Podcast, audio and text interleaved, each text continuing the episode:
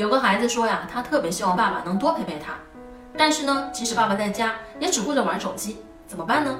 我们想让一个人改变，最有效的办法不是藏他的手机，不是老去纠正他，最有效的办法是提高他的自尊水平，而不是打击他的自尊水平。你越是打击他的自尊水平呢，他越不会改，他可能会自责，可能会痛苦，但是他不会改。所以啊，你要经常的表扬一下他，夸一下他，说爸爸，你那次带我去哪里玩可好玩了，我觉得印象很深刻，特别好。你的爸爸能够从你的互动当中获得更多的快乐、放松、美好的时候，他可能就更愿意做这件事情。而且，当他有时候陪了你的时候呢，你应该告诉他说，这半个小时啊，让你有多么的开心，谢谢爸爸拿出这么多时间来陪我玩，这就叫做正面反馈。这种正面反馈啊，说的越多，他就越爱做这件事儿。但是呢，如果这半个小时陪完了以后，